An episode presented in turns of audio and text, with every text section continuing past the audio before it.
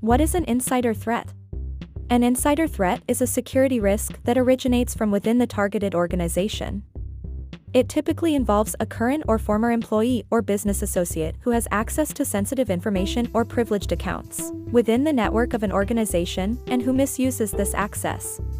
Traditional security measures tend to focus on external threats and are not always capable of identifying an internal threat emanating from inside the organization.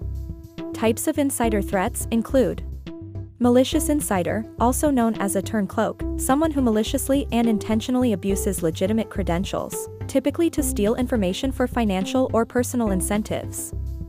For example, an individual who holds a grudge against a former employer, or an opportunistic employee who sells secret information to a competitor. Turncloaks have an advantage over other attackers because they are familiar with the security policies and procedures of an organization, as well as its vulnerabilities. Careless insider, an innocent pawn who unknowingly exposes the system to outside threats. This is the most common type of insider threat, resulting from mistakes, such as leaving a device exposed or falling victim to a scam.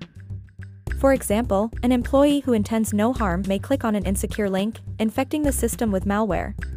A mole, an imposter who is technically an outsider but has managed to gain insider access to a privileged network. This is someone from outside the organization who poses as an employee or partner.